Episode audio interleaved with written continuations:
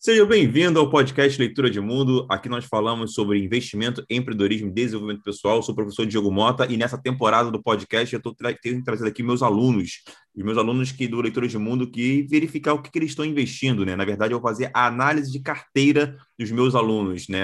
Então, desde já eu já agradeço aqui a participação do Emerson que está com a gente aqui para poder e vai mostrar aqui o que, que ele está investindo na carteira dele, qual é a tese de investimento daquelas ações que ele está investindo, ou fundos imobiliários, para que a gente vai verificar aqui juntos como é que está o andamento dessa carteira e também analisar né, se está tá, é, separada em setores, está diversificada, se ela está com, com, proteções corretas, segurança dos seus investimentos. Então, a gente vai fazer toda essa parte de análise e está sendo bem legal né, nessa temporada. A gente está entrevistando aqui vários alunos, né? Chegamos a mais de mil alunos né, do Leitura de Mundo, e então a gente está com essa oportunidade aqui e, de, e agradeço né, a disponibilidade do seu tempo para que você possa estar aqui apresentando um pouco mais da, não só da sua carteira de investimento, mas também das suas teses de investimentos, né, do que você pensa em relação a essas empresas, ações e tudo mais, ok?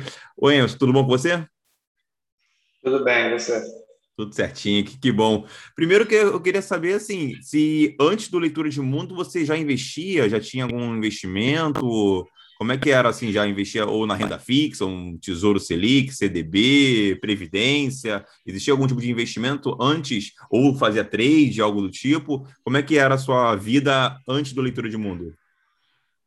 Eu comecei a investir em 2018, sendo que eu só investia em renda fixa, não pensava em bolsa de valores, sendo que eu comecei a ver que os rendimentos estavam muito baixos.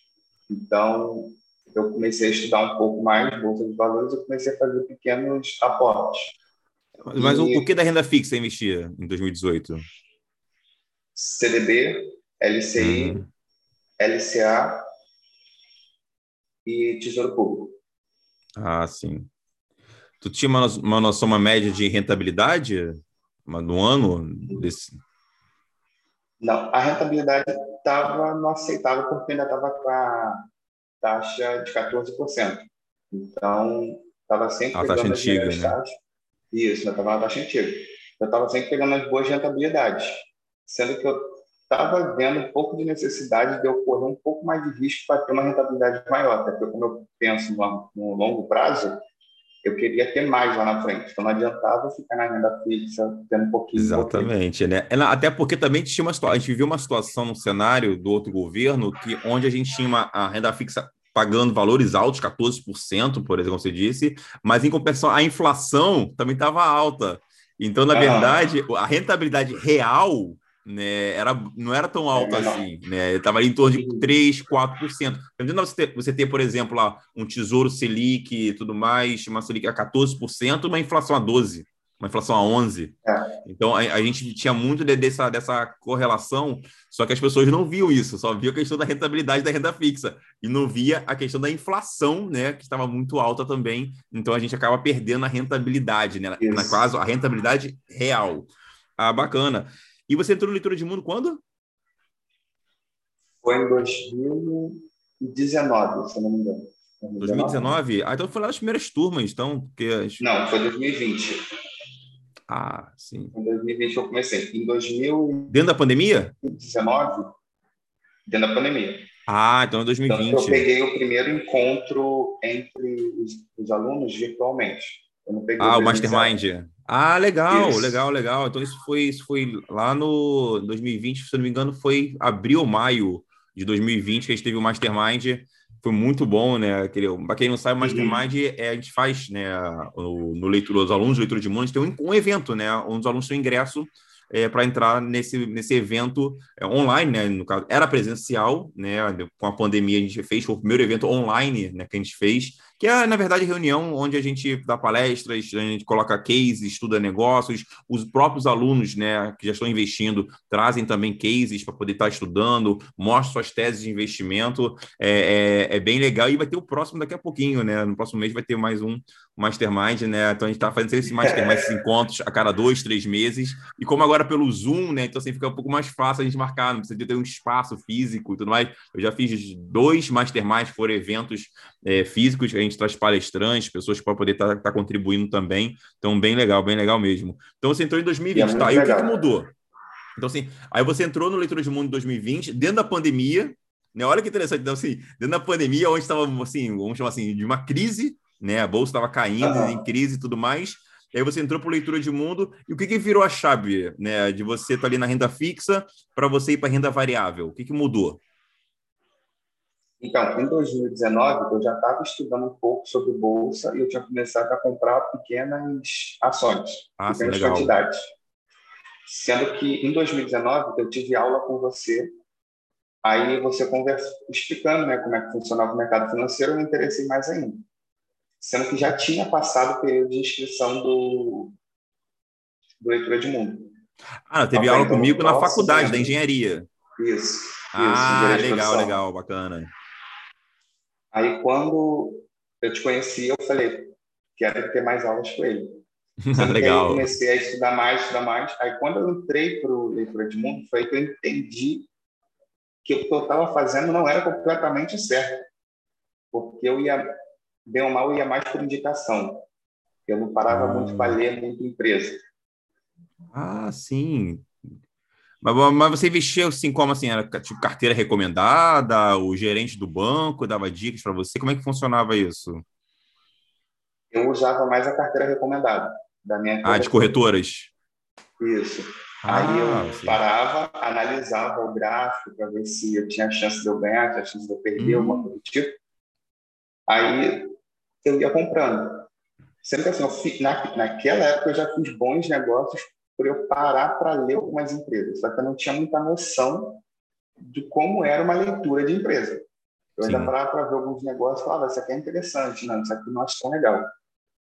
Aí dei início, mas depois que a leitura de mundo foi muito mais fácil, porque vocês explicam né, como faz, os indicadores são mais relevantes para leitura de mundo, do macro, do microeconomia, Exatamente. Não, é, é, interessante que a gente, a gente sempre é, coloca uma visão bem que empreendedora mesmo para o investidor. Né? Porque lá no Leitura de Mundo a gente coloca lá, a gente divide duas partes principais: análise qualitativa, onde a gente estuda a gestão da empresa, o negócio, o setor que ela está inserida, né, a questão do fluxo de caixa, os clientes, quem são os clientes, se são clientes fiéis ou não. Então, é todo um estudo de negócio mesmo de forma qualitativa. E, é claro, tem a forma quantitativa, né, onde a gente estuda assim, os indicadores, o lucro, é, o lucro operacional, as dívidas, ou a receita, toda a questão da, da DRE e tudo mais. Então, assim, a gente, tem, então, a gente separa bem assim, quantitativo e qualitativo. E aí, quando você tem a harmonia dos dois, né, você consegue ter uma noção melhor do negócio e verificar se o negócio ele é viável ou não para investir.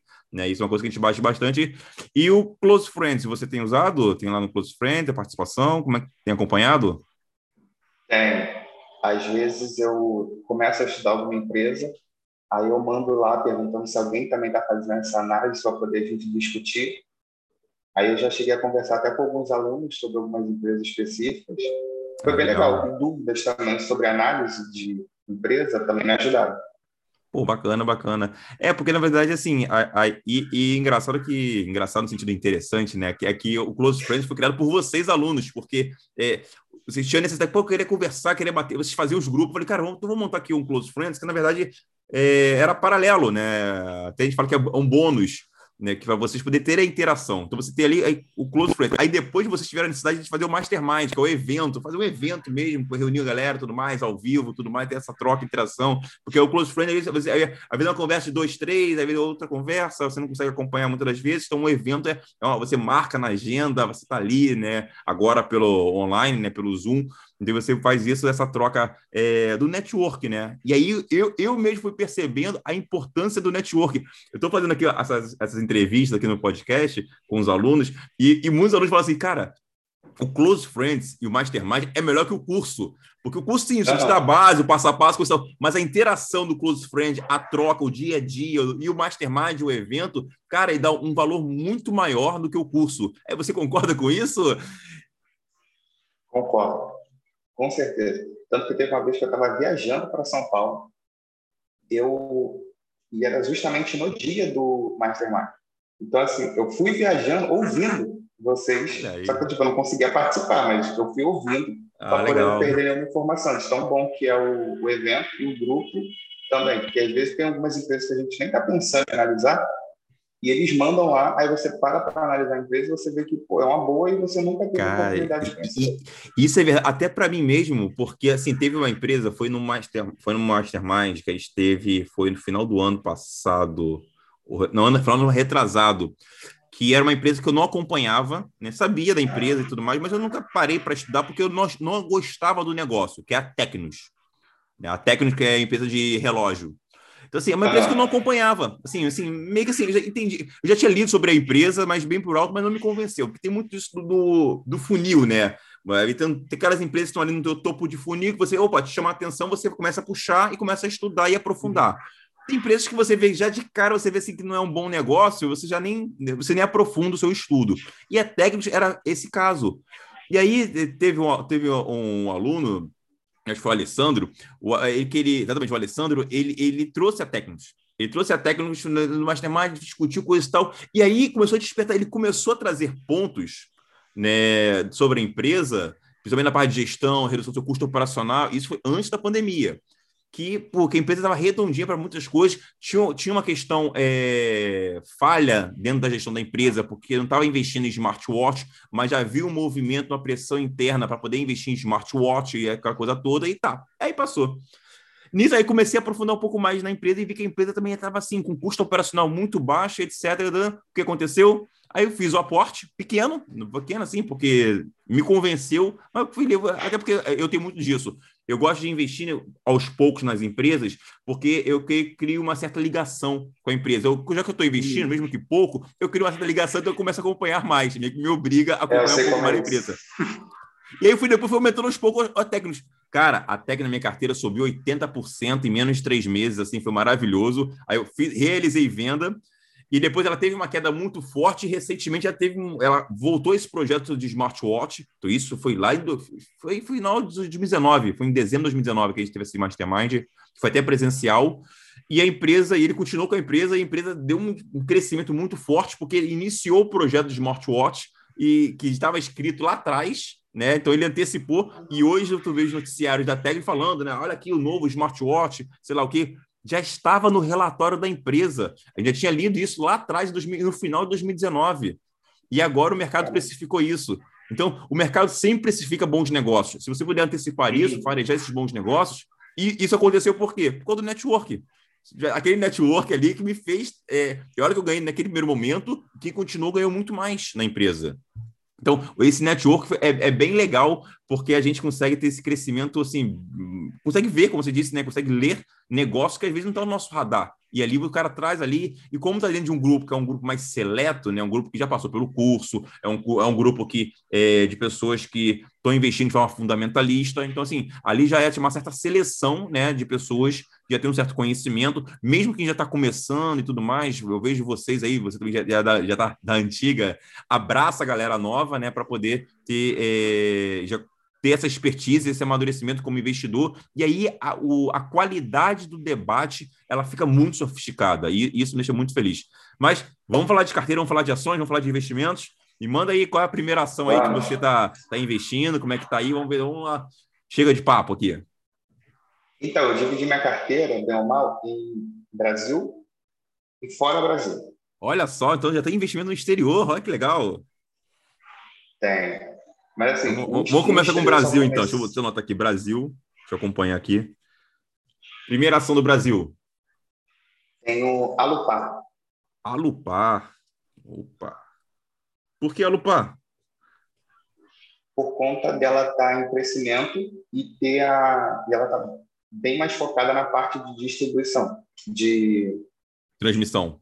Transmissão. Transmissão de energia elétrica. Então, Exatamente. Isso e não tem um custo tão alto, então a possibilidade de todos os benefícios são melhores, né? Não, e a empresa está crescendo, né? Está com seus projetos de expansão maravilhoso. Né? Eu também tenho a Lupar na minha carteira de investimento e ela, apesar assim de, de não ser uma empresa que hoje não está pagando tão tantos dividendos, mas, cara, 2022, 2023 dessa empresa, cara, tem tudo para ser maravilhoso, para ser assim, estupendo. Muita gente discute aí é, Taesa, Engie, sei lá o que, são, são boas empresas que pagam bons dividendos agora. Mas a Lupar é um ganha-ganha. Você vai ganhar ganha na valorização e também na, nos, nos futuros dividendos. Então, quando a gente está querendo antecipar aqui o mercado, e a Lupar, para mim, também é um bom, baita negócio também. Que... Tanto que na época eu estava entre ela, entre a, a Lupar e a Taesa. Olha. Sendo que a Taesa ela já é muito grande. Sim, sim, e sim. essa ainda está crescendo. Eu falei, ainda... não, então é melhor eu ganhar no crescimento e no futuro. Bacana, bacana. E, e na Lupar você entrou com quanto? Você tem valor aí, o ROI, o retorno que você teve sobre a empresa? Já, e entrou quando? Eu entrei ano passado. Foi, meados do ano passado. Eu, o valor assim, que eu investi está mais ou menos do que está agora. Eu não estou ganhando nem perdendo. Hum. É, mas aí o pensamento então, é outro, né? E ela já. De dividendos, tem, mano, já recebeu algum dividendos dela? Já. Só que não lembro, não tenho como te dizer quanto foi, eu não me Cara, recordo. Cara, e, e, sabe uma coisa que eu tô percebendo? Que é uma coisa que eu faço também. A gente não conta dividendos. Aí os dividendos caem na conta. Que é que assim, a valorização é mais fácil que a corretora lá, o aplicativo da corretora mostra, né? Quanto que é o teu preço médio, aquela coisa toda. Mas dividendos caem na conta e a gente pega e reinveste. No caso, eu reinvisto meus dividendos para ter juros compostos. E eu estou pensando que os meus alunos, né? O padrão de comportamento aqui, né? Nessa entrevista, aqui, cara, a quanto eu não sei, cara. Sei que cai dividendos lá todo mês, ou quase todo mês cai dividendos. E eu pego e reinvisto, nem sei o quanto, nem calculo isso. Cara, eu acho isso libertador. Né? Porque, como diz um aluno, é é, quem conta dinheiro é tio Patinhas. Então, assim, é exatamente isso também. Claro, tem que saber da rentabilidade, crescimento é importante, claro, mas, cara, chega um momento que você fica contando ali dinheiro ali, é mais dividendos que caem, várias empresas que pagam dividendos estão caindo na tua conta de várias formas. Umas pagam mensal, outras pagam trimestral, outras pagam uma vez, uma vez por mês. Aí no final do ano você faz aquele balanço. Normalmente eu consigo ver esse balanço, sabe quando? Quando eu vou fazer imposto de renda. Quando eu vou fazer imposto de renda, é. né, aí que eu paro ali, né, o contador, eu terceirizo isso, eu tenho um contador que, que ele pega e que. Ah, e digo mais, a gente vai colocar no, lá dentro da plataforma do Leitura de Mundo é, um, um, tipo é um passo a passo, um treinamento. Até eu, falando, até eu, eu, terceirizo né, a questão do imposto de renda, de conta, meu, um contador. Eu estou vendo já com esse meu contador para ele dar um treinamento para vocês lá do Leitura de Mundo, para no ano que vem, né, no imposto de renda, facilitar, fazer uma planilha legal, uma organização dos ativos, para fazer melhorar muito também essa questão da declaração do imposto de renda. É uma, uma dor né, que vocês estavam comentando em relação a isso, que a gente fala muito de investimento, mas chega um momento que a gente tem que declarar o imposto de renda. Então vai ter, né, já vai já, já agora no, no, próximo semestre, já a gente vai ter já um. Agora que já passou a questão da, do, do período de imposto de renda, mas para o próximo imposto de renda, né, vai ter já um treinamento, uma planilha certinho, uma organização. Eu estou até vendo aí para poder é, atualizar lá no, na, dentro da plataforma onde está o curso hospedado, né, da Hotmart, vai estar tá atualizado, então tá, tá pedido feito, o pedido será é, cumprido aqui com a gente, que vai ser, vai ser bem legal também nesse bom, sentido. Então, próxima é, empresa. Ajuda. É a B3. Opa, B3? Opa, Isso. B3 é a própria bolsa, para quem não sabe, a B3, a bolsa de valores chama B3, né? E que também ela tá na própria bolsa, né? Tá, é a bolsa na bolsa, né? Então assim, e, cara, e daí? Tá Por que B3, cara? Me diz aí. Porque bem ou mal é um monopólio. Assim, Sim, só tem, só tem uma tá bolsa, um é verdade. Então, como está crescendo o número de investidores na bolsa, Consequentemente, também tem uma boa galera fazendo day trade. Então, Sim. pagando taxinhas para ela. Quanto mais gente entra e quanto mais gente faz vendo compra de ações, ela vai recebendo. Então, com isso, você recebe o dobro. Eu também eu pego Calma aí, mas aí que tá. Mas calma aí, você faz day trade? Não, eu não. Mas eu, tô... eu sou feliz por quem faz. que boa, boa, boa, boa. É, na, na, infelizmente ainda a nossa educação financeira ela é muito atrasada e as pessoas ainda acreditam day trade. Quem ganha, quem ganha com day trade uhum. é a B3, então você fica do outro lado. Eu tô do outro lado. Vai lá, galera, vai fazendo day trade aí que eu tô do outro lado. Então, quem ganha é a B3, né? As corretoras também ganham muito com isso, né? Que é, para quem não sabe, day trade é o cara que fica fazendo operações no mesmo dia, né? Que ele sobe e desce, compra e vende, compra e vende, várias operações, né? E aí você acaba pagando mais corretagens, mais taxas para B3, né? Então, assim, quem se beneficia mesmo, e tem vários estudos que mostram que, cara, todo mundo que ganha dinheiro no day trade entrega depois. Né? Porque aquela história, você está tá, tá investindo ah, você faz um day trade lá, você ganha dinheiro. O que você vai fazer no dia seguinte? Você vai investir de novo, não vai parar. Aí depois você vai lá e ganha mais dinheiro, ok. E aí você vai fazer o quê? Vai investir de novo no dia seguinte. Você vai perder. No primeiro momento que você perde, você pum, né? Então, assim, é você jogar muito com a tua sorte, né? E você dificilmente você ganha, não isso falando, num curto, nem assim, no médio prazo, você acaba entregando resultado. Tem vários estudos que mostram que day trade não vale a pena, vários na FGV, tem vários estudos, a própria XP mesmo, né? É interessante, né? A própria XP já fez um estudo mostrando que day trade, quem ganha dinheiro com day trade são as corretoras e a própria B3, e você, como olhar de investidor fundamentalista, né, que estudou empresa, fica do outro lado, beleza, né? É o mercado day trade. Lamenta, eu acho que você lamenta como eu, das pessoas por falta de educação financeira, né? E, cara, eu vou te falar, eu acho que, que tem de ex-day trade no Leitura de Mundo, né? E agora está catalogando os alunos, conhecendo um pouco mais dos alunos. Cara, tem muita gente, cara, eu fazia, comecei no day trade, comecei no day trade, perdi dinheiro, fui para leitura de mundo, é aí sim que eu comecei a mudar. Tem vários depoimentos desses. Eu ainda vou pegar aqui na, nos podcasts aqui, vou pegar ainda um ex-day trade, né, para poder é, dar aqui o depoimento da, dessa situação. Não, Mas a, a sua sacada é muito boa. Tem um retorno aí da B3? Como é que tá, como é que tá o rendimento aí? Estou com uns, menos 5%, mais ou menos. Menos 5% ou mais? Mais. Mais 5%? Mais 5%. Desde quando você investe na, na B3? Eu investia. Eu, ela foi uma das primeiras que eu comecei a comprando, por conta justamente desse pensamento. Aí eu teve um período que eu, tive, que eu me desfiz. Ah, sim. E recente, foi recente, deve ter uns dois meses só. Ah, então 5% é em cima dos dois meses. Ah, legal. Isso. Tá mais que a poupança, pelo menos, né? 5% em dois meses. Se mantiver isso aí, cara, é sensacional. Bacana, bacana. Tá aí, uma empresa que eu gosto também, quando monopólio, que você falou disso, mas eu sempre eh, tive ela como, como valuation esticado, né? Uma empresa cara, uma boa empresa, só que com valuation esticado, vou até rever meu valuation em relação à B3, né? Obrigado aí pela, pela indicação. Próxima empresa. BTG Pactual. BTG Pactual, que ia, vamos lá, boa. Qual a tese de investimento em relação à BTG? Então, anteriormente na minha carteira, que eu ainda não falei, mas eu vou falar dela, hum. era a Itaúsa. Ah, então, ah, sim. Eu gostei muito quando a, o Itaú comprou a participação da XP, sendo que eu estou vendo o BTG Pactual crescendo muito na parte de investimento e futuramente Boa. vai ser quem vai bater de frente com a, com a XP. Olha, antecipando então, o mercado, muito bom. Muita gente, muitos escritórios estão sendo comprados pelo BTG, assim, estão adquirindo os ex-XP. Então, eu vejo o BTG como um possível linha direta com a XP, coisa que eu não via com o Itaú é, nem com o Bradesco. Sim, sim. É, no caso, esse investimento em investi é, o investimento nos, nos investimentos né, da, da BTG vem, crescendo muito. Estou com uma equipe muito boa de analistas, etc.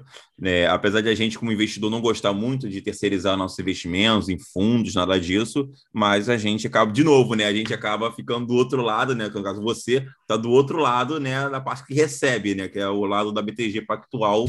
Né? E qual a rentabilidade aí, cara? Como é que tá o ROI da BTG? Desde quando também? Então, o BTG está sem nada por conta de eu ter começado nele semana retrasada.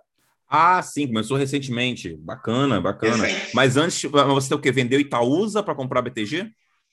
Não, a Itaúsa continua do jeito que ela está. Ah. Nessa não mexo nunca. Olha aí, então tá, tá empatada ali, então, o BTG. Bacana. Mas, mas, assim, das empresas que você está colocando aqui, por exemplo, a Lupal você falou que está ali empatado, mas o foco mais para frente, pagamento de dividendos. A B3 paga dividendos? Pagou dividendos para você? Paga. Opa, excelente. E o BTG Pactual paga dividendos? Tem noção do que já pagou recentemente? Não, para mim não pagou. É, você entrou agora também, né? Tudo poucas semanas. Agora não. Bacana. Não consigo lembrar se ele paga. É bacana, tá Interessante. O que mais? Próxima. Energias do Brasil, NBR. Energias do Brasil? É. Isso. É EDP? NBR 3. Isso. Ah, é. É NBR. Bacana, opa, Energias do Brasil também.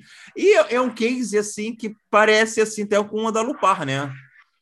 Uhum. Só que a, a, energia do Brasil acho que está até um pouco mais madura, né? Está pagando até maiores dividendos, mas está num processo de crescimento muito forte também na parte de energia elétrica. Não é isso? Melhoraram, melhoraram um pouco mais a parte de dividendos agora, porque eles, na, na convenção que eles tiveram, eles falaram que pagariam pelo menos um real. E está então, quanto? A, a, a, EDP está quanto? Pagando quanto? Tá, qual o preço dela? Tá, até ontem estava 19,31. Bacana, tá bom. Então, por isso que eu comecei a investir nela e por ele estar focado também na parte de transmissão, apesar de que eles têm a parte de distribuição sim, sim, e captação. Sim. Então, tipo, eu vejo ela muito diversificada em todos os setores. Da energia elétrica. Pô, bacana. Isso. E também é uma empresa que está em expansão também, né? Está em crescimento. Uhum. Né? E aquela coisa, o setor de energia elétrica é magnífico porque os caras conseguem é, contratos longos, né? Então, assim, tem renda recorrente. Contratos de 10 anos, 15 anos. Então, assim, e participando de leilões, né? E tudo mais para poder fazer essa, essas aquisições e fazendo aquisições, né, eles têm contratos longos com o governo e aí, cara, não importa se se é governo de direita, governo de esquerda, se dólar tá alto, se dólar tá baixo, jeito. cara, tá sempre aqui, ó, energia elétrica tá aqui, ó, em todo momento tá funcionando. E essas duas empresas, né, EDP e Alupar, são empresas que não estão ainda consolidadas, como uma Taesa, como uma Engie, mas estão em expansão. Então é aquilo que a gente falou no início, né? É ganha-ganha, cara, é ganha-ganha, ganha no dividendo e ganha na valorização. Aí depois tu vê o que tu vai fazer. Quando ela valorizar demais, tu vê. Aí é um problema gostoso de se resolver. Quando ela crescer, nossa, cara, baita negócio mesmo, baita negócio mesmo. Eu, eu, eu pensei muito, é, eu só estou na Lupar, né? Mas entrou na minha, na minha é, dentro da. Quando fui montar minha carteira de, quando fui montar minha carteira de investimento, entrou sim, a EDP entrou com certeza. Eu dei preferência para a Lupar, pois por achar a Lupar era mais descontada no mercado. Né? Eu achava que a Lupar ainda estava no start de crescimento ainda. É, é, como fosse assim, a Lupar, a Taesa como fosse a fase adulta, a, a Lupar aquela pré-adolescente, e a EDP, a Energias Brasil, seria já um adolescente, já ali, né? Seus 15, 16 anos, para fase pré-adulto, né? Mais ou menos assim. Então, eu, eu, eu, pensei dessa forma, essa é a verdade. E o setor de energia elétrica é magnífico, cara. Resiliência total. Né? Deixa eu te fazer uma pergunta aqui já aqui no meio. Já falando de energia elétrica, etc. Tu tem medo de perder dinheiro, cara? Risco? Como é que funciona? Como é que você pensa em relação a isso? Porque as pessoas pensam a renda variável, ações, é risco, posso perder tudo. Né? No que você já falou que não faz trade, né? Então, a gente quem vê quem desses caras aí perdendo tudo é trade, né? Day trade, coisa todas, fica fazendo alavancagem, etc. Mas você é, tem esse medo? Como é que funciona? Qual é a sua mentalidade, o teu, teu racional em relação à questão do risco na Bolsa de Valores? Não tenho medo. Não, assim, não vou dizer que eu não me importe, mas as empresas que eu escolho, bem ou mal, eu sei que tem um pouco mais de coisa palpável para poder mitigar esse risco. A parte de risco mesmo eu deixo na carteira é mais para as pimentinhas, empresas que assim, estão com uma possibilidade menor, mas que também tem uma possibilidade de ganho muito alto. Muito. Então, mas tu monta ali sua defesa ali, está bem montada, né? Pelo Isso. jeito está bem montada até, né? Baita. A parte de risco só deixa em cinco empresas. Hum, bacana. Mas medo eu não tenho, não. Como? Medo não? Medo eu não tenho. É aquela coisa, né? Assim, é, é como eu sempre falo, é, quanto maior o teu conhecimento, menor o seu medo.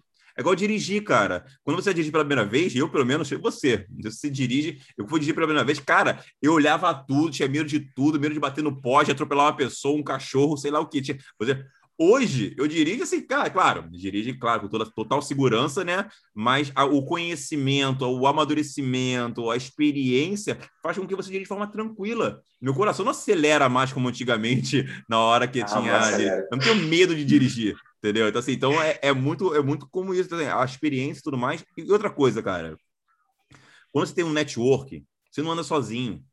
Você tem um suporte, tem um network, tem, tu tem ali amigos, colegas tem, que, que pensa igual e que estão tendo essa troca e tudo mais, eu, eu, acho que isso faz muita diferença. O network forte também ajuda. Como eu falo, conhecimento e network vale mais do que dinheiro, e aí sim a gente vê esses resultados.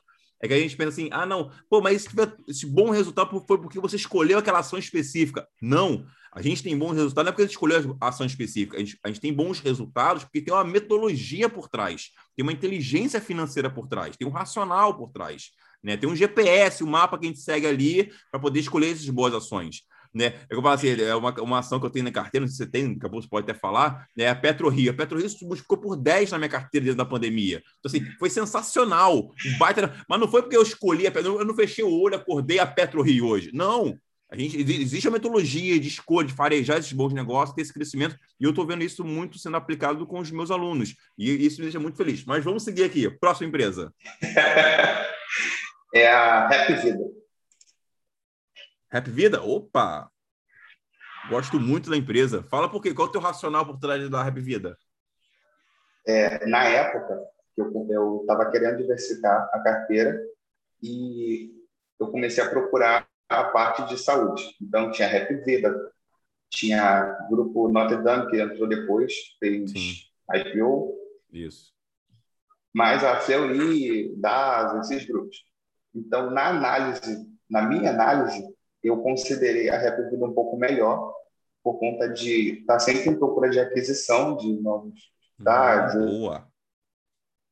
essas coisas, e pela empresa estar tá com essa mente sempre no futuro, sempre crescer, está sempre crescendo. Mas na época saiu a matéria dizendo que tinha chance da Rap Vida do grupo Notre Dame se juntarem. Isso. Aí eu fiquei meio balançado, porque na época eu não tinha gostado tanto do grupo Notre Dame. Mas depois eu aceitei. Eu falei, é, se se juntar vai ser melhor para todo é, mundo. Então... É, acaba valorizando o mercado, apesar de você ter uma uma é exatamente isso, uma empresa muito boa, que é, que é, que é um tipo de empresa, uma gestão muito boa, que tá, é, aquela, é aquela situação. Você entra num negócio que está em crescimento, cara, isso é muito bom, uma vez que um, um negócio está consolidado.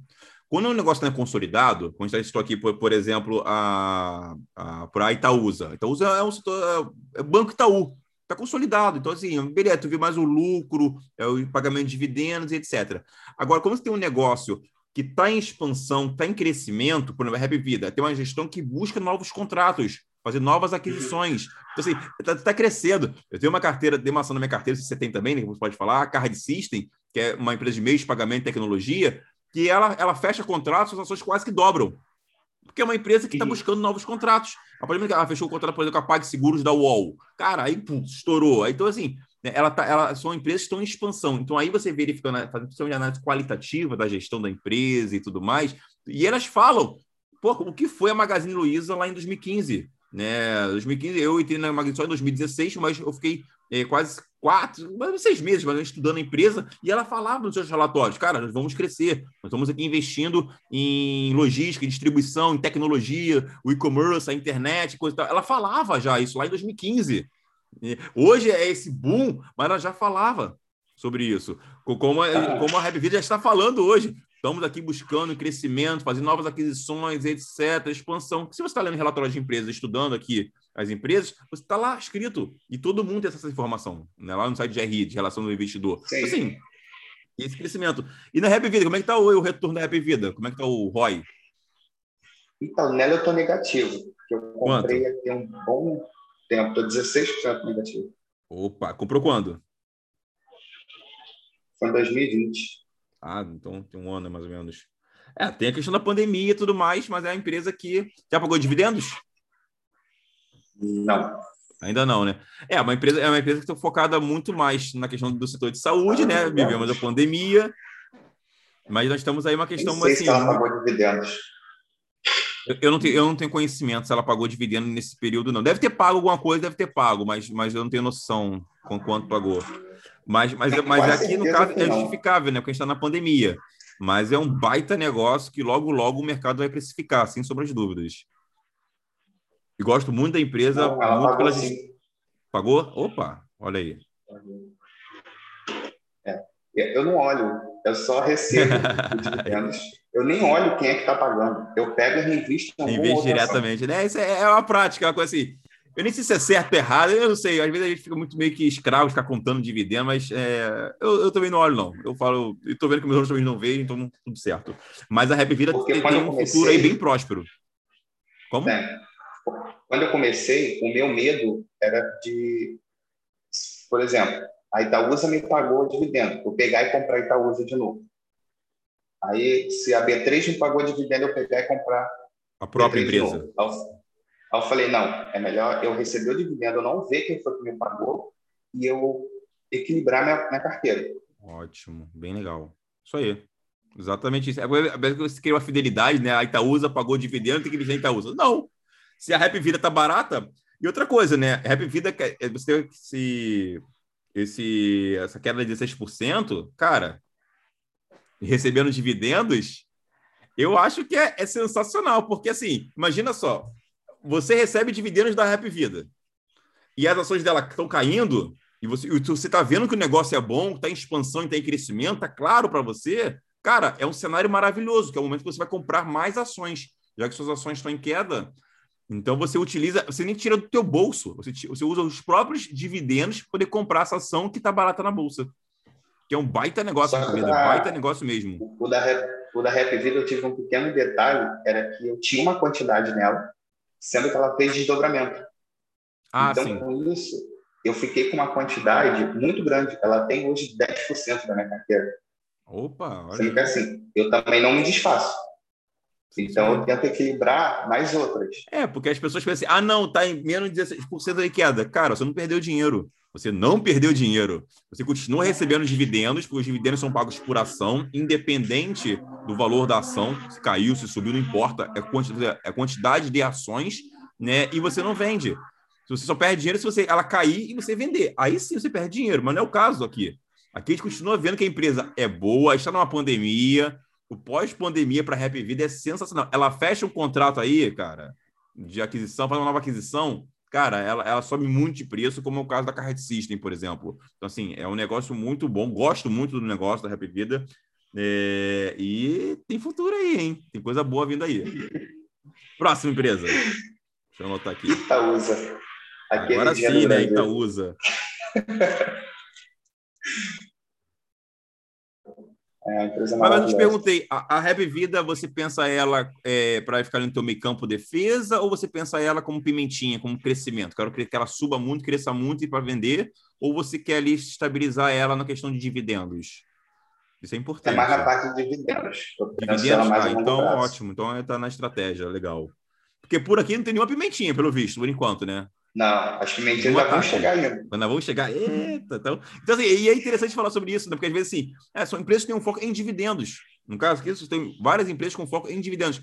Podem crescer, podem crescer, valorizar, podem, mas o foco principal é nos lucros das empresas, nos bons resultados das empresas com foco em dividendos. Por enquanto, né, a ideia da sua defesa, seu meio campo, muito bem montado. Estou gostando até, gostando muito. Estou aprendendo umas coisas aqui também. Itaúsa, vamos lá, Itaúsa. Como é que tá Itaúsa aí? O ROI dela. Cara, eu tô ganhando 6%. Desde quando então usa? Positivo. Desde quando? Desde 2018. Ah, lá atrás, então, né? Atrás. Assim, como é uma Pô, mas nesse período tu recebeu dividendos, Itaúsa, então. Ela segurou os dividendos dentro da pandemia, né? Mas antes, 2018, 2019, com certeza ela pagou pelo menos. Pô, eu, vejo, eu sou também acionista da Itaúsa. Pagou. pagou Bonitos bem. Lindos dividendos. Só que o, os dividendos eu não olho. Eu não olho. Assim, real, eu poder não ter chance de ou eu gastar, ou eu recomprar a própria empresa. Sim. Então, essa é a minha, ah, minha mente. É bacana. Eu não olho quem me pagou e, e nem vejo valor. E, e, outra coisa também, porque, por exemplo, é, eu, eu compro Itaúsa desde 2012, sempre comprando e nunca vendi. Minha ideia é esse, exatamente esse foco com foco em dividendos. Mas eu já comprei Itaúsa é, a seis reais, a sete reais, tudo mais. Hoje eu acho que ela está a 11 reais, 12 reais, mais ou menos. Então, assim. 11,38, fechamento de ontem. Exatamente. Então, olha só. Então, repara só. Vamos supor, eu, eu, eu comprei Itaúsa a 6 reais. Eu comprei a Itaúsa a 6 reais. E vamos supor que hoje uma pessoa compra aí a 11 reais. Quando ela vai distribuir dividendo, vamos supor, ela vai pagar um real de dividendos por ação. Então, ah. aquela minha ação que eu comprei lá em 2012, a seis reais, eu, por ela, eu vou receber um real. Um real. E a pessoa que está comprando a 11 também vai receber quanto? Um uhum. real. Só que eu paguei seis reais lá atrás. Né? Seis, sete reais. Vem, vem comprando, foram vários preços que eu vou comprando, né? Mas quanto antes, por isso que eu falo, você sempre vai se arrepender de não ter começado antes. Eu, eu até falo a situação da, da Ambev. Cara, quem entrou na Ambev lá em 90, caramba, hoje recebe dividendos, não se preocupa nem com o preço de ação, nem abre o home broker, nada, porque quem recebe dividendos, enxurralha de dividendos, que comprou lá atrás. Então você não pode pensar muitas das vezes, ah, não, mas pô, eu tô comprando aqui a ação a 11 reais, vou receber somente um real de dividendos. Calma. No caso da Itaúsa, né, ligado ao Banco Itaú, Banco Itaú há 40 anos é lucro em cima de lucro crescente, lucro crescente, lucro crescente, pagamento de dividendos crescente cada vez mais. Então, daqui a 5 anos, 10 anos, esses seus dividendos, cara, vão ficar maravilhosos. Por isso que às vezes as pessoas não entendem, ah, não, mas esse dividendo é tão baixo. Baixo hoje, amigão. Hoje, hoje na minha carteira, a gente fala de pimentinha, de upside, de crescimento. Hoje, na minha carteira, eu recebo muito mais em dividendos, principalmente do, da Itaúsa, do que de upside. Eu falei, a PetroRio multiplicou por 10 da minha carteira. A Itaúsa continua me pagando mais. Por quê? Eu comprei Itaúsa lá atrás e vem comprando. Então, o, o, o dividendos é muito importante. E mais, né? Isento de imposto de renda. Né? Isso, que é, isso que é, que é, que é, é sensacional, é né? que, que, é maravilhoso. Então, é, é muito do que você está pagando. Então, Itaúsa, 6%, pagando bons dividendos, bons dividendos. 2018 2019 foram sensacionais para a empresa, né? Já 2020, seis, segurou, 10, mas já anunciou 12. que no próximo ano, até esse ano ainda, vai, vai pagar, voltar a pagar bons dividendos. Empresa maravilhosa. E aquela coisa, quem chega primeiro bebe água limpa. Quanto antes você entrar, melhor você vai ser. Bacana. Próxima empresa. Clabin. Clabin. Gosto muito da Clabin. Cara, gosto muito, muito, muito, muito, muito da Clabin, cara. Empresa do setor de papel e celulose. Eu não conhecia a empresa. Eu aí eu fiz uma compra pela internet no início de 2020. Aí chegou. Aí eu falei assim, cara, interessante, porque quem faz a caixa? Ah, tu fez uma compra no e-commerce, né? Não comprar é, uma compra do produto. online. Aí quando chegou na minha casa, eu falei, falei, pô, interessante, a caixinha bonitinha. Eu falei, quem faz a caixa? Aí eu fui procurar rastrear, aí cheguei até a Clabin, fazia Olha aí, parte cara, de que legal. na bolsa. Aí eu comecei a estudar a empresa, falei, vai entrar na minha carteira. Aí logo depois começou a pandemia, sendo que tipo, eu comprei três ações da empresa. Começou a pandemia, eu falei, a galera vai ficar em casa. A galera ficando em casa não vai sair para comprar. Não saindo para ah, comprar, vai aumentar a receita. O e-commerce. Eu falei, então eu vou comprar mais para mim. Aí eu comecei a comprar mais. É o meu racional, é o meu racional para card system, que é mês de pagamento online. Olha, olha que interessante. Quando você tem leitura de mundo. Porque o meu racional da card system é exatamente isso, cara. As pessoas vão comprar mais online. Compra online, você tem que ter segurança no mês de pagamento. E a, e a empresa uhum. melhor posicionada em meio de pagamento online, tecnologia, é a Card System.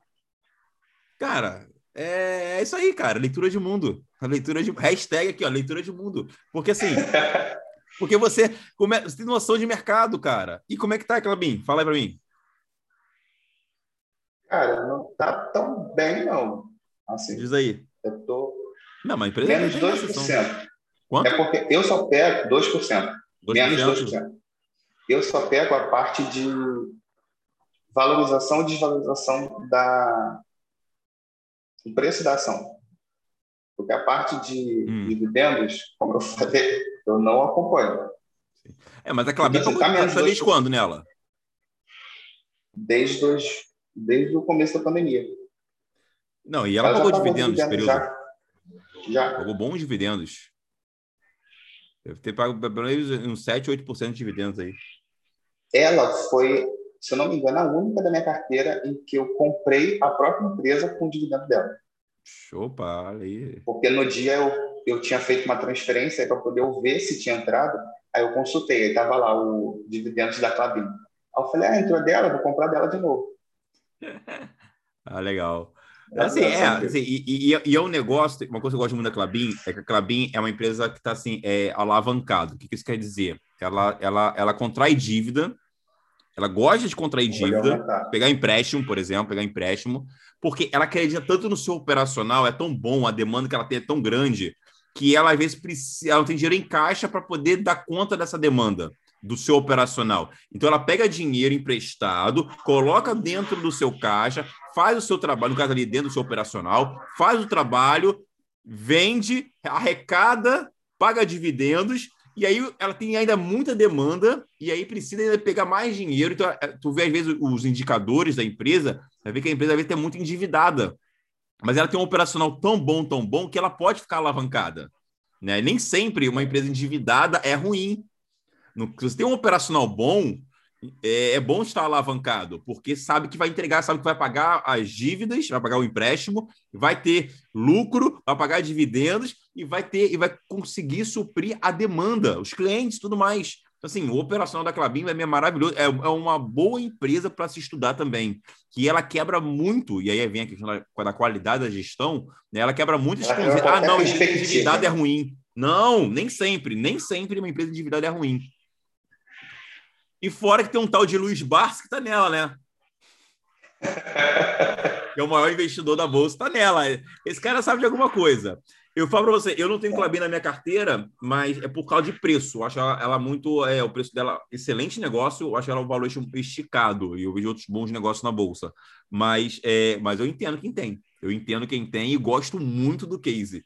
Gosto muito, inclusive na faculdade, não sei se você acompanhou, né, na faculdade, a gente estava estudando lá na, na, engenharia, negócios e tudo mais, e, e, eu trouxe o exemplo da Clabin, né, dentro da, da de uma aula que eu estava dando para os alunos, eu dei o exemplo da Clabin, porque a Clabin, é, ela, ela, quebra qualquer tipo de teoria financeira e tudo mais, por quê? Tem operacional. Quando a empresa tem um bom operacional, cara, essa, tem bom fluxo de caixa, isso ajuda muito é, na expansão da empresa. Clabin, cara, é, é, é o que eu falo, a empresa é boa, cara, fica tranquilo que a empresa é boa. Então, assim, o crescimento com certeza. Do mais, se ela está em 2% de coisa e tal, se não for mais do que isso, beleza. Os dividendos vão, com certeza, vão suprir Super. muito isso e vão dar muita alegria. Mas aí a Clabin entra para. Aí vamos lá agora, o pensamento. Tô aqui, né? até para ficar a gestão da carteira. A Clabin, ela vai entrar para você, ela ainda já dá pensando em valorização com a sua tese de investimento, ou ela vai ficar no teu meio campo pagando dividendos, se subir muito, você vende? Qual é o teu pensamento se subir muito, hoje? Eu vendo. Hoje. Ah, sim. É, porque Ainda eu, eu tenho na minha carteira. Esse plano de expansão de 2022. Ah, tá? sim, sim, sim. Quanto mais ela expõe, até por conta do Puma 2, se não me engano, que é o seu nome, sim.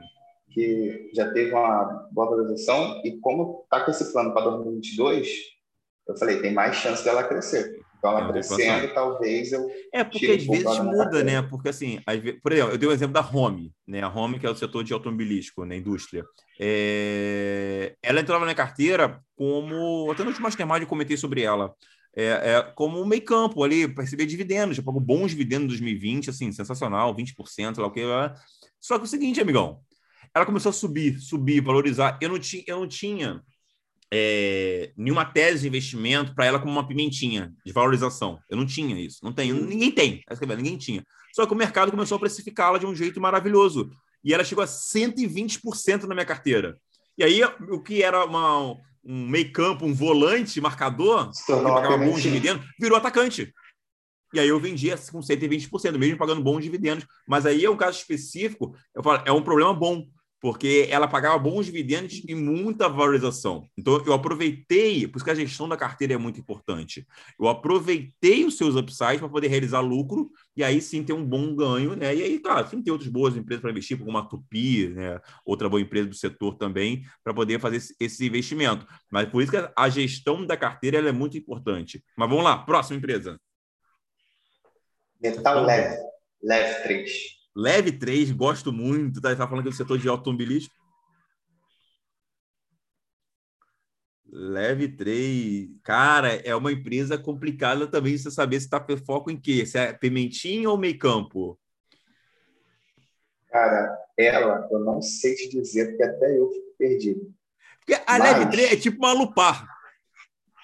É tipo é. Uma, é uma empresa que, cara, que, vai, que paga até dividendos e tudo mais, vai, vai, a empresa está em expansão, está em crescimento, ela, ela, é do setor de peças, né, automobilística, não é isso? Isso. E ela está em expansão, né? Está em expansão, crescendo e tudo mais, e tem tudo para pagar daqui a pouco bons dividendos. Claro, a pandemia dá aquela segurada e tudo mais, mas a empresa é excelente, cara. É, é difícil você mensurar, é difícil você mensurar a Leve 3. Porque na, na época que eu comecei a fazer a pesquisa de diversificação, diversificação de carteira, eu encontrei a VEG, sendo que assim, a VEG ela já era, ela já é muito grande. É gigante. Eu falei, excelente. Tá, eu não estou preocupando, assim, não estou preocupado tanto com a parte disso, porque eu já estou com outras que estão subindo na minha carteira. Então, vou procurar quem está abaixo dela. Aí eu encontrei a Leve e a Tupi, que, bem ou mal, juntando as duas, tem alguns serviços que a própria VEG faz e tem Sim. mais chance de crescimento. Então, eu falei, então são as duas que vão entrar na minha carteira. Aí entrou a Leve e a Tupi. Ah, a Tupi também entrou na tua carteira? Também. Eu, eu tenho Tupi. Leve eu não tenho, mas eu tenho Tupi. É, e como é que tá o ROI aí da Leve? Como é que tá o... Pandemia? É, eu comprei ela tem um tempo. Assim, a valorização dela na minha carteira são 42%. Que isso? Valorização? É. Para quando, mais ou menos? Foi 2019. É engraçado, engraçado, a gente perde a noção do tempo, né? Aí assim, ah, comprei ela há um tempo, 2019. 2019 é dois anos atrás, nem dois anos, na verdade, né? A gente pensa que, nossa, comprei há um tempo, ó, 10 anos atrás. Não, nem, nem dois anos atrás. 42% em menos de dois anos. Uhum. Desde 2019. E a Tupi? Gosto. A Tupi.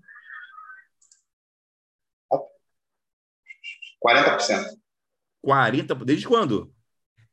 Também 2019. Em dois anos. Caramba, então um setor maravilhoso, cara. Fora dividendos, né? Porque eu sei que Tupi me paga belíssimos dividendos. Paga maravilhosos dividendos. Beleza, exato. Fora Era dividendos. Justamente por eu não querer a principal de mercado, que seria a VEG. Que seria VEG, que é onde os noticiários falam todo de VEG, VEG, carteira recomendada, VEG, VEG. VEG. Claro, a boa empresa tem uma valorização boa, etc. Mas aqui, nas pimentinhas, nem pimentinha, né? Nem sei, nem sei como você coloca aqui né, leve tupi, né? Fica ali meio cam, meio atacante. Isso aí. Pô, Às bacana. vezes eu me perco no que elas são, mas são duas empresas que eu não tenho pretensão de, de me desfazer tão cedo. Tão Só cedo. se subir muito, né? Aí. Aí, é, aí virou o caso da Home, que também está dentro do mesmo setor ali. Vamos ver. Na época eu tinha estudado a Home também. Bacana. É, porque eu tinha home e tupi, né? Hoje só tem só tupi. É o que você tem de leve, mas daqui a pouco também, cara. Sensacional. Eu tô... Bom, próximo, vamos lá. Agora chegou elas. As pimentinhas. Agora vamos no ataque, né? Esse meio campo aqui tá fazendo gol, né? Mas vamos pro ataque agora. É, Bacana, vamos lá. CVC. Ih, aí vem coisa boa.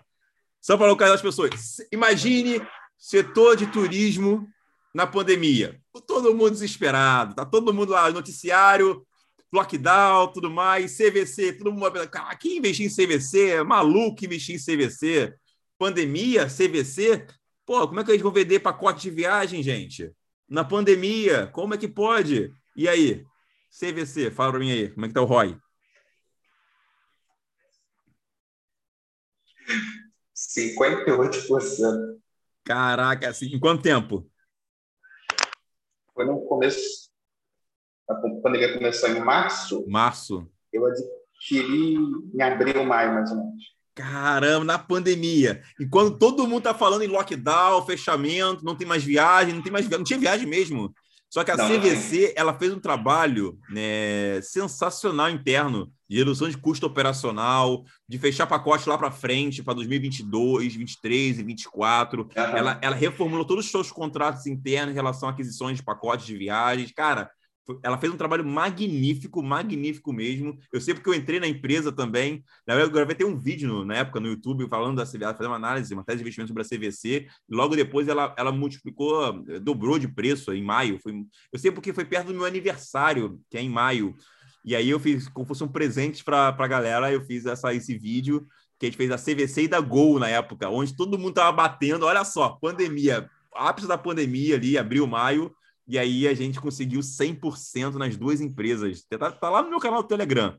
Lá no Telegram, né, no canal Leitura de Mundo, eu coloquei isso. Se você rolar mais para cima, assim, lá para lá para maio, faz 5 de maio, lá para o dia 6, 7 de maio, né, lá no, no Telegram de 2020, lá no ápice da pandemia, a gente fez um vídeo gravando sobre a CVC e sobre a Gol. E outras empresas lá que também dobraram de preço, sensacionais também, maravilhosas. Então foi Tanto que na época, na pandemia. Tanto que na época, quando eu comprei, eu comprei uns dias antes de você publicar um vídeo falando sobre ela. E eu estava entre ela e a Azul. Ah, Sendo que aí a Azul eu preferi descartar por conta de ser um problema muito maior. Aí quando eu comprei, eu falei assim, cara, eu acho que eu estou fazendo besteira, mas vou tentar. Aí quando você publicou o vídeo, eu falei assim, ah, não estou tão errado assim não. É, não, a tese de investimento é sensacional. Cara, é você ir contra a manada, cara. É você ir contra o mercado, você entender de mercado. Por isso que eu falo assim, leitura de mundo, cara. As pessoas dizem, cara, leitura, leitura de mundo, cara. É você saber ler negócios, ler empresas. Se você sabe ler negócios, ler empresas, você entende de mundo, é diferente. Pô, bacana, cara. 58% na pandemia. O que mais? Manda aí. Gafisa. Gafisa. Opa, Gafisa é bom, hein? Gafisa eu trouxe no, então, no a Mastermind do ano passado. depois, isso, vocês falaram dela, porque eu não a conhecia. Eu já investia na ECTEC. Sim, também mesmo setor imobiliário. Foi subindo, se valorizando, aí eu vendi. Aí, logo depois, teve um encontro, e vocês comentaram sobre a Gavisa, eu comecei a pesquisar, gostei, ainda mais porque o maravilhoso do Tanaka tá lá. aí eu falei, tem tudo para certo. Pô, bacana. Aí, e aí, como é que foi a Gafisa? Então, nela eu ainda venho comprando. Então, a valorização da ação está menos 2%. Sim, sim, mas tu tá, tá fazendo aquisições ainda. É, estou adquirindo ainda. Tá bom. Enquanto Cara, ela estiver é um... abaixo do valor que eu botei, eu estou comprando. Tá comprando, né? Cara, a Gafisa é um negócio muito bom, né? É, no último Mastermind eu, dei, eu mostrei esse case, né? Apresentei esse case, porque a gestão do Tanuri está vendendo ativos para poder fazer aquisições. E ela tem, na verdade, muitos imóveis para vender ainda. Muitos imóveis para vender. Aqui a pandemia segurou, claro, normal, mas ela, os imóveis estão lá ainda. é, é, que o mercado ficou para baixo, as ações da Gafisa, assim, de um jeito. É porque, claro, o setor imobiliário, como o setor de turismo, também sofre, ok. Só que é o seguinte: os imóveis não viraram pó estão lá. É isso que o mercado não sabe, ou não entendeu. E a gente entendendo disso, a gente como está posicionado na Gafisa, e a Gafisa tem tudo ainda para fazer upside maravilhoso, cara. A Gafisa dá, dá aí para dobrar de preço aí em pouco tempo, sem sombra de dúvida. E, e porque o negócio, os fundamentos do negócio, eles comprovam isso. Cara, a empresa tem muitos, muitos imóveis para vender ainda. São ativos. Então ela não consegue. Não, e, engano, e com Tanuri ainda, um, putz. Um shopping shopping aqui no Rio, né? Sim. Não foi ela que adquiriu um shopping aqui no Rio? Sim, sim. Então, tudo bem que eu não gosto muito daquele shopping, mas é, é uma aquisição importante. Né? Não, pode cada vez mais. Próxima empresa. Então, muitos me crucificaram. Eu me arrependo um pouco, mas aceitei. IRB. Qual? IRB. IRB. IRB, cara, resseguradora. Isso. Pô, qual é a tua tese da, da IRB, cara? Assim, o setor é muito bom, claro, setor de seguro, de resseguradora, para quem não sabe, é resseguradora é a, é a, é a seguradora das seguradoras, né? Então, assim, meio faz sentido. Isso. É um negócio muito bom, né? Tudo mais. Teve um problema interno né, na parte financeira, de, de, de, na amostra de dados, etc. Teve uma discussão onde as ações caíram muito por isso, muito. Então, uma questão de governança, né, teve, teve esse problema interno. Isso é o que me faz, né, até apesar de gostar do setor, isso que, isso que me fez me afastar da empresa, por não entender muito do seu balanço, da sua governança, etc. É, isso já melhorou muito, melhorou muito, até porque é, as pessoas poucos sabem, nós temos um órgão que regulamenta as empresas e tudo mais, que é a CVM. Então, e, e, e essas empresas na Bolsa de Valores, elas, elas passam por um compliance né, muito forte. Então, elas, elas são, são empresas muito.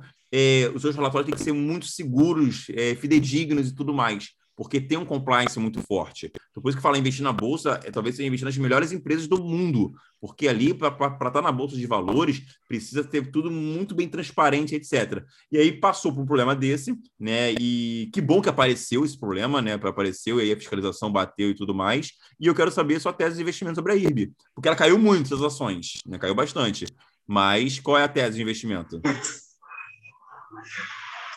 Na época, foi porque eu já conheci a empresa, sendo que aí eu preferi é, é, entrar na outra empresa que eu vou falar ainda, mas eu conhecia, deu uma hora conhecia. E quando teve esse problema todo e eles começaram a querer melhorar todo o processo, eu falei, pô, eu ganhei, ganhei um voto de confiança comigo. E fora que por trás tem tanto o Bradesco quanto o Itaú. Sim, que são exatamente. Que não são bobos. Muito pesados. Bacana. É.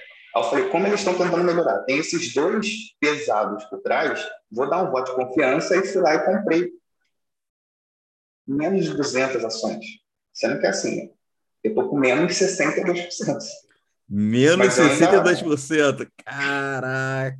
É, assim, o setor é bom, é que tá. Vamos lá, vamos tentar é, montar aqui uma, mostrar uma ideia em relação à IB, né? Até a minha, minha, minha opinião. É, e aqui meu papel é esse também, então eu estou aqui de uma forma analisando a sua carteira de investimento. É, a IRB, o setor é muito bom, é, tem um custo operacional muito baixo, tem ali praticamente um, também um monopólio, então, assim, então é, tá ali.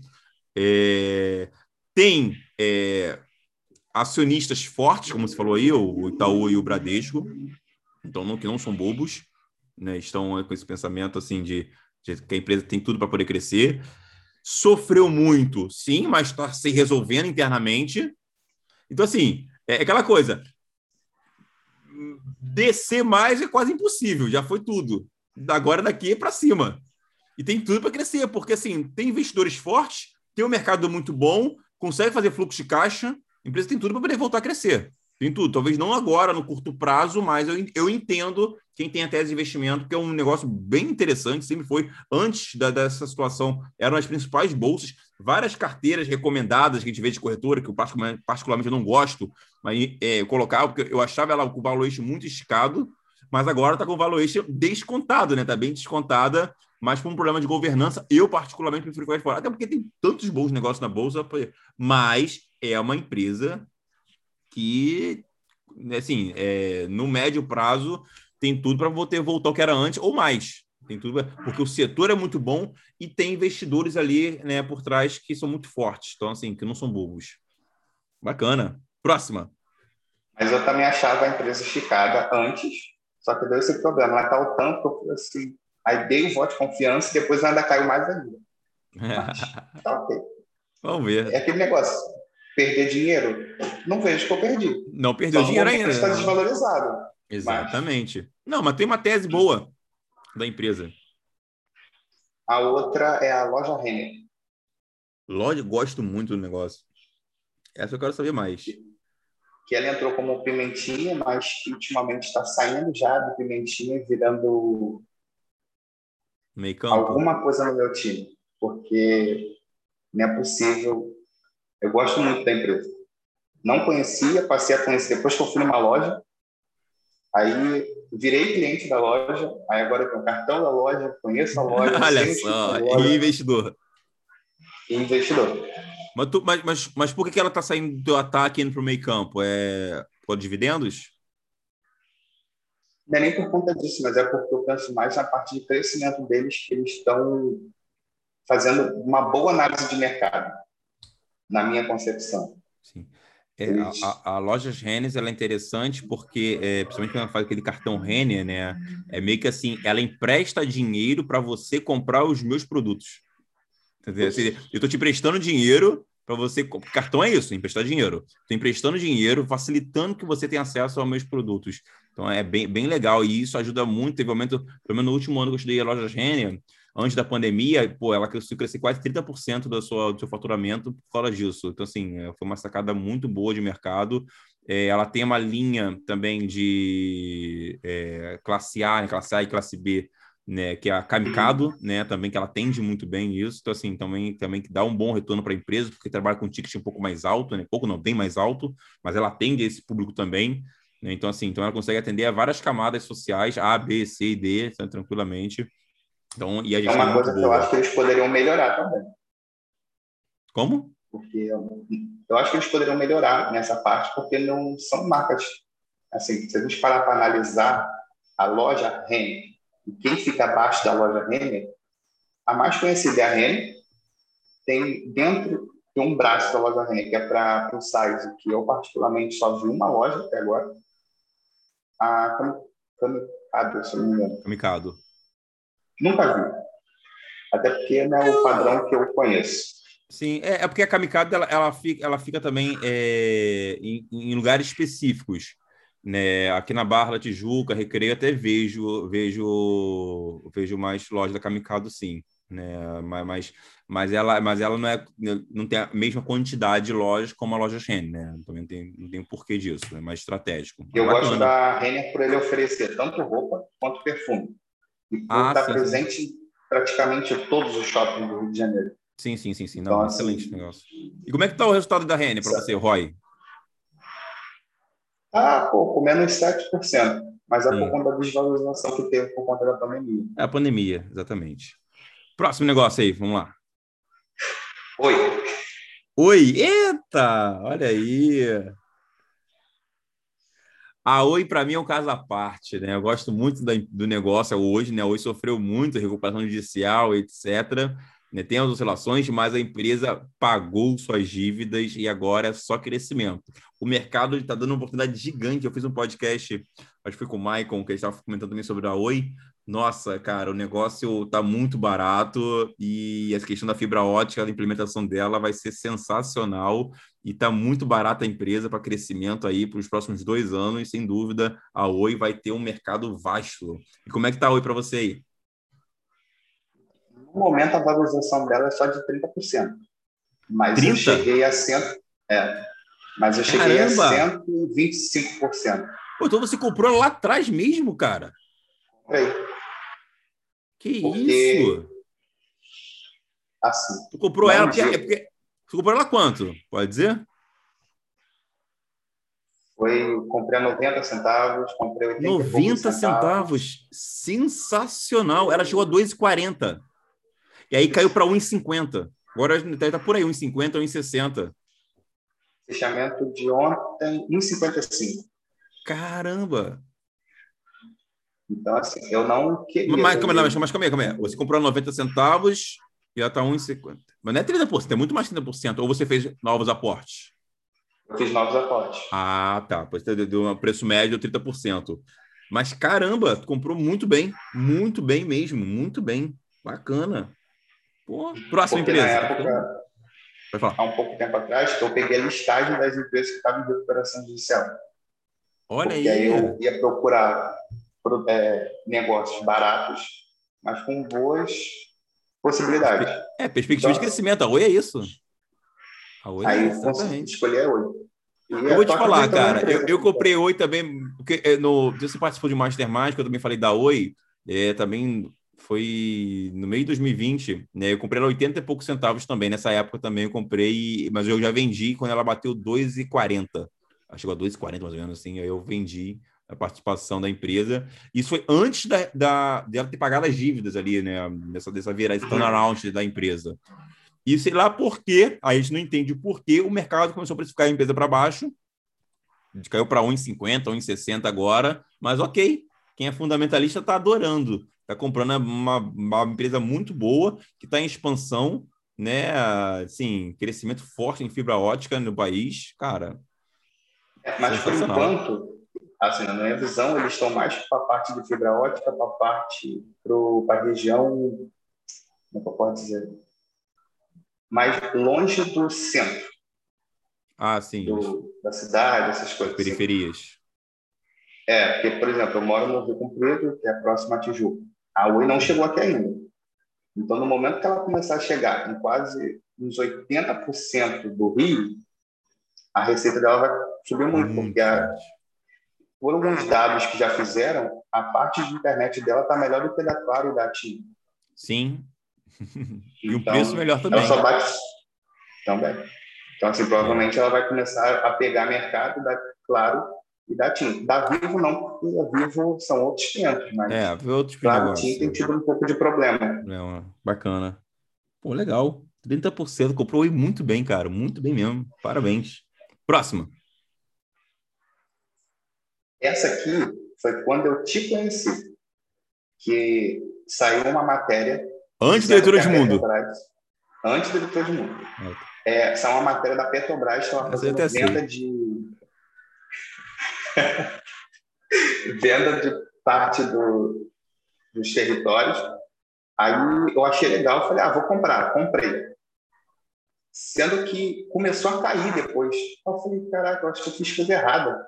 Aí eu fui para aula e te encontrei, aí você estava falando sobre a Prio. Petro Rio. Engraçado, eu conheço, eu conheço esse nome de algum lugar, eu só não sei de onde. Aí você falou, não, ação, ação, ação. Eu, a ação que eu comprei. Ah, então é essa Comprou. que você está falando? Aí Cara. foi valorizando, valorizando. Eu comprei a 13 reais. Quanto? 13. 13. reais. É aquele bate... é, teve desdobramento por 5. E aí? 13 foi 18. Isso foi quando? 2019. Por aí. 19, é. 19. Leitura de mundo. Cara, e, e, é engraçado que a Petro Rio, eu estava numa fase, 2018, 2019, que onde eu entrava, onde, qualquer palestra que eu dava, qualquer aula eu falava de Petro Rio. Eu estava assim, falando. O leitura de mundo começou presencial em 2019, era presencial. Cara, era tema da, da, da, do treinamento que eu dava, né? Presencial, era Petro Rio, Petro Rio, Petro Rio, Petro Rio. Por isso que eu falo, tem muitos que são filhos de Petro Rio, porque eu falava tanto de Petro Rio na época. Cara, e aí, cara, como é que tá Petro Rio para você? Aqui para mim agora está 400 e... Calma, me deu uma picotada aqui. Como é? 400 e? Desdobramento. Não, em percentual, 400 e? 440. 440? Caraca! Para você ter noção, como eu comprei tem muito tempo, meu preço médio nela hoje, depois do desdobramento, é R$ 3,61. Que isso! Jesus amado, olha só. Para ele participou do Mastermind e falou que comprou a há muito tempo e estava com receio de vender. Aí todo mundo falando, né, falou, ah, seria interessante você pensar em tipo vender um pouco para ter pegar o lucro, hum, mas Isso. continuar. Aí eu falei, tá, acabou que eu não vendi nada. Continuou na empresa. Continuei na empresa, só que depois que fez o desenvolvimento, aí sim eu vendi mas uma parte mas continuei com boa parte não. Continuei uns 40% do que eu tinha antes. Ah, você continuou com 40% que tinha e vendeu uma parte. É, exatamente. É que lá no Close Friends a gente tinha comentado, né? Eu tinha comentado que ela, depois que ela teve a crise do petróleo, coisa e tal, depois ela me explicou por 10 na carteira e na minha carteira, e aí eu falei que estava vendendo né, 30% da 30% para realizar lucro, para fazer outros aportes, né? Mas eu mantinha os 70% porque ainda a empresa continua muito barata. Inclusive no canal Telegram até fiz uma postagem ontem, né, falando da, PetroRio, né, que a empresa, o campo de Wahoo, né, tudo mais, fez, chegou a 64% de aquisição e a empresa tem caixa sensacional e até 2024 tem muita coisa por vir aí para a empresa. Então, assim, a empresa custa muito barata e não tem teto. Eu falo, a PetroRio é a empresa sem teto. Porque, porque ela é é uma das que eu já penso em apontar. Não tem como. Não é não sensacional a empresa. Ah, ela vai chegar a tanto. Não. Caramba, 440%. Sensacional. E aí, acabou ou tem mais, Brasil? Tem, tem Tenat que eu só conheci depois de vocês, não conhecia. Pitenate. Malharia, não é isso? É uma malharia exportadora, uma empresa que é exportadora, recebe em dólar. Faz... Como? Alô, alô, alô, testando. Voltou? Oi. Oi, voltou. voltou. Como é que está aí a ROI da, da Não, só 5%, porque até pouco tempo atrás ela estava no negativo. Aí, aí eu continuei aportando na empresa e agora ela começou a subir de novo. 5% na empresa. Caramba, legal. Isso. Pô, bacana. E aí, acabou ou tem mais? Última, Wish. Wish. Eita fé, Wish, setor de seguros. Isso. E aí? A briga na época entre a Wish e a IP. Sendo que aí eu preferi continuar, talvez, por conta do contrato da Caixa e pela empresa estar tá sempre querendo adquirir novas, novos, novas parcerias. Exatamente. Quando ela saiu da Caixa, aí eu dei graças a Deus. Porque assim, provavelmente a empresa poderia tirar aquela cláusula lá que ela não poderia fazer outros negócios poderia Exatamente. buscar novas empresas. É engraçado que quando terminou o contrato com a Caixa Econômica Federal, né, aí, todo mundo falava assim que era ruim para a empresa. Claro, ela tinha ali um baita cliente, que é a Caixa Econômica Federal, porque ela, ela, ela tinha acesso ao IST, é uma corretora de seguros, que tinha acesso ao balcão né, da Caixa Econômica Federal. Então tem uma base de clientes magnífica. Ok. Porém, ela não, ela não tinha que não tinha como fazer novos, outros contratos. Quando terminou foi em janeiro agora, não foi? Foi, se não me engano, foi janeiro agora, então se terminou o contrato e tudo mais, então ela conseguiu abrir ampla, é, amplo mercado dela em relação à questão de novos contratos. E aí, qual foi o resultado da WIS? Que é uma baita gestão, empresa maravilhosa, custo operacional baixo. Aí, agora vem. 54% só de valorização da ação.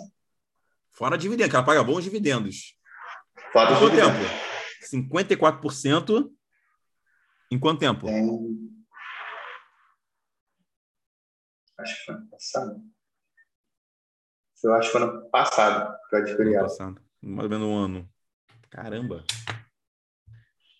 Que isso, amigão. Sensacional, sensacional. Não, e assim, e é interessante porque você tem uma carteira tá bem diversificada em setores. Então, um ponto que eu sempre analiso. Né? Você tem setor de energia elétrica, é, banco, celulose, indústria exportadora, automobilístico, turismo, imobiliário, petróleo, malharia, seguros. Então, assim, está bem distribuída, em, em, bem distribuída mesmo. Está é, tá recebendo bons dividendos. Você tem empresas que pagam bons dividendos. É, acredito que aqui é, você tem uma situação muito assim que a gente tem que sempre levar em consideração, que é a quantidade de ações de ativos. Né? Se eu tivesse que, assim, que dar um, uma mexida na sua carteira de investimento, eu, eu acho que você tem com muitos ativos, né? Muitos ativos que uhum. você poderia. Porque o que acontece? Não é que seja ruim, é uma coisa que a gente chama de custo de oportunidade. Né? Se você tem maior conhecimento sobre um case de investimento, etc., é, às vezes é melhor você diversificar menos, para você concentrar mais o, a, o, seu volume de capital naqueles cases, e aí sim você tem maior, é, maior rentabilidade.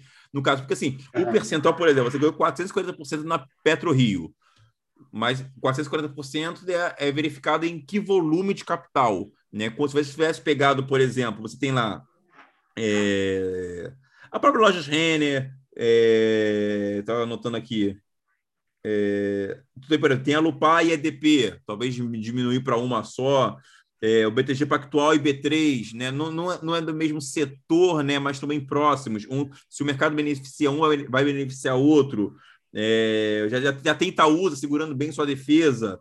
Né? A CVC já tem uma avaliação muito boa, talvez seja interessante você vender e, e, ter um aporte maior em outras empresas de crescimento. O que eu digo é que você tem aqui tá, 1, 2, 3, 4, 5, 6, 7, 8, 9, 10, 11, 12, 13, 14, 15, 16, 17 empresas na sua carteira. Talvez reduzir isso para 12, você teria uma concentração melhor em bons negócios, porque você está comprando bons negócios. Mas vamos, vamos é, é, concentrar um pouco mais né, nesses bons negócios para você ter um volume de capital maior distribuído nesses. Né? Até para você poder futuramente, né, quando pintar, por exemplo, vai vir um, próximo Mastermind, vamos supor que vai, aparece uma empresa né, muito boa, tudo mais, né, que você viu ali que vale a pena estudar, e você estuda, coisa tal. Aí vai acrescentar, vai ser a 18 oitava. Então, eu acho que está na hora, e inclusive você já teve bons rendimentos, né? Várias boas empresas teve bons rendimentos, bons upsides, né? A própria Oi, CVC, a própria Wish, a, a Petro Rio, a Petenage também, 5% no período já é um, é um, não é um retorno ruim, né? Assim, então, vale a pena você começar a pensar na, na, na gestão da sua carteira para você redistribuir melhor isso, até para você ficar aberto também a novas oportunidades, porque diversificar demais né? É uma proteção? Sim, você já está bem protegido. Você está bem protegido. É, pode correr um pouco da sua rentabilidade. Faz sentido o que eu estou dizendo? Faz. Por conta da Internet, a Oi e a CVC, já era o meu plano de até agosto, agosto, setembro, me desfazer dessas três. E provavelmente a B3 ela vai substituir a Banco Pactual, ele vai substituir a B3. Então a B3 ela sai da minha carteira sendo que no momento ela está desvalorizada, então eu não consigo me desfazer dela. Sim. Entendeu? Não, sim, sim. Como... Não, não seria para agora. Mas não, não, mas era a análise que eu já estava fazendo. É, até porque você também falou que está investindo no exterior. Só para o nosso tempo estar tá estourando, mas quais são as empresas que estão tá investindo no exterior, sabe me dizer? Sei. Apple. Opa, também Cost, tem. Cost, opa. Qual a terceira, desculpa? Equites. Equites. E-Q-I. E que mais? E a DZ. E a XP, que eu peguei só duas ações, né? Bacana, não, beleza. Então, olha só, olha, olha como você. Ok, das empresas internacionais, ok, então você também tá bem diversificado. É, eu falo assim, então tem que ter só esse cuidado na hora da gestão da tua carteira. Tu tá ganhando dinheiro. Assim, vamos, vamos ser. Você está ganhando dinheiro, você está feliz, o, o, sorriso já mostra. Bom, bom. Eu, mas eu quero falar para você, eu quero que você ganhe mais dinheiro ainda. Entendeu? Você está tendo uma rentabilidade muito boa, muito boa. Eu fico muito feliz até, assim, parabéns, tá certo? Assim, do que a gente trabalha lá na filosofia do, do curso, do Leitura de Mundo, é, do que a gente vem debatendo, você aproveitou bastante disso. Mas eu acho que você não pode ganhar ainda mais. Eu acredito que você pode ir mais diversificando menos, sendo mais é, direto em alguns, alguns cases. Você tem bons cases, tu tem uma boa análise, cara. Você consegue ter uma análise de mercado de empresas muito boa. Eu acho que você deveria valorizar um pouco mais disso. Tentar fazer exatamente isso que você está falando aí, é, de, de fazer a gestão da carteira para você reduzir. Ela tem 17, 17 cases, dá para reduzir para 12, cara, com certeza. No exterior, deixa lá o exterior deixa lá quietinho, deixa rolar. Ali, exterior, eu, eu faço isso. É, minhas empresas do exterior, eu, eu deixo lá. De vez em quando eu dou uma olhada, deixa rolar ali, porque o exterior é diferente. É diferente. Até indico muitas pessoas, você fez o correto, montar uma base no Brasil primeiro, uma carteira consolidada no Brasil, que esteja rodando, que esteja lucrativa, né? É o que você tem. E, e aí depois você começa os estudos do exterior. É um pouco diferente. Particularmente, eu gosto até de investir no exterior, mais no setor de tecnologia. Você sabe disso que eu comento isso muito no Close Friends. No exterior, mais foco em tecnologia, você também tem, tem essa pegada também. Assim, porque o setor de tecnologia no exterior tem upsides maravilhosos, né? Então, assim, então eu prefiro até mais o estudo é um pouco diferente. Então, consolidou a carteira no Brasil, depois você pensa no exterior. Mas eu penso assim, se eu pudesse dar uma dica aqui em relação à análise da sua carteira, que está muito boa, olha só, está muito boa, é que você está ganhando dinheiro. Mas eu acho que você ainda pode ganhar mais dinheiro se você diversificar menos e concentrar um pouco mais o volume de capital em empresas chaves que você tem uma boa análise de empresa, bom, né? E, cara, e é exatamente isso. Eu acho que você dá para ganhar ainda muito mais, mas no geral, cara, tá muito boa, né? sua defesa tá boa, meio campo bom, ataque maravilhoso, né? Tem empresas aqui que não estão dando rendimento, mas vão dar, né? a gente sabe disso, né? E é aquela coisa, cara. É, você começou a investir aqui no Leitura de Mundo ali em 2020, cara. Assim, tem, tem, pouco tempo, né? Deve ter um ano e pouco, né? Então, assim, é só o começo mesmo, né? E, eu fico muito feliz em tão pouco tempo, já tem um retorno, retornos maravilhosos e ainda pode mais ainda pode mais amadurecendo e tudo mais, é a questão de você como investidor. E eu queria te perguntar, cara, se você tivesse que dar uma dica aí para quem está começando, para quem está na renda fixa, às vezes, ali, né, para o Emerson lá de trás, estava ali na renda fixa, no tesouro, no tesouro público, aquela coisa toda, ou que tem medo de investir em ações, também tem muito disso. A pessoa tem medo de começar a investir em ações, tem medo de perder tudo, etc. Qual é a dica que você daria para essa pessoa? A principal seria o quanto antes você começar melhor, porque o tempo é algo primordial para você ter muito mais no futuro e estudar. Porque não adianta você querer sair atirando se você não sabe pelo menos segurar uma arma. Pô, bacana, cara. E, e, é engraçado que vocês estão sendo assim. É, depois você vai ter, a gente vai, a gente vai publicar os, os podcasts né, com os alunos e é praticamente a mesma fala, né? Cara, invista em conhecimento, invista no estudo e network também, né? Mas invista em conhecimento, faça as coisas com conhecimento. E, e eu vou te fazer uma pergunta aqui que eu nunca fiz aqui nos podcasts. É, é difícil, cara? Esse processo assim, porque às vezes as pessoas pensam, cara, mas deve ser muito difícil, pô, é, pô como é, a, alupar, analisar uma empresa, a Itaúsa, Petro Rio, analisar empresas, você acha que é difícil? Né? Depois que você fez leitura de mundo, assim, tu acha que é, é, é o grau de dificuldade para uma pessoa é, ter, investir dessa forma fundamentalista, tu acha que o grau de dificuldade é muito alto? Como é que você pensa em relação a isso? Eu não acho que seja muito alto, mas também não é muito baixo. Então, assim, a pessoa é bom a pessoa aprender bem essa, essa parte ou ter pelo menos uma ideia geral da coisa, porque quando você começa a ler, você vê que nem sempre um relatório parece com o outro. Então, o que é muito fácil no outro dificulta. Às vezes você fica lendo e relendo para você entender bem ou mal o que está tentando dizer ali. Então, a principal delas é você ter pelo menos uma base de conhecimento. E pelo menos no leitura de mundo eu tive. Precisei fazer várias vezes? Precisei, mas aprendi. Não, é, não é, é, e é uma coisa que eu me preocupo bastante, né? Porque no leitura de mundo eu dou tipo um GPS, né? Tentando dar para vocês assim um, um passo a passo, né? Eu faço ali um, tipo, um checklist mesmo, cara, verifica isso na empresa, verifica isso, aquilo. Essa empresa falando aqui, ó, na, nas margens, cara, se tá mais do que isso, pô, preste atenção, entendeu? Então a gente dá tipo um GPSzinho, né, para o um mapa mesmo, para que é como fosse um Waze, né? Mas aquela coisa, quem vai dirigir o carro, quem está no veículo é você, você que vai dirigir. E é, e é, interessante falar isso, né? Porque muitas das vezes as pessoas pensam, ah, não, vai seguir a carteira do Diego. Não, né? Não é assim que funciona, né? Se fosse assim, eu vou pegar a carteira do Warren Buffett e fazer, montar para mim.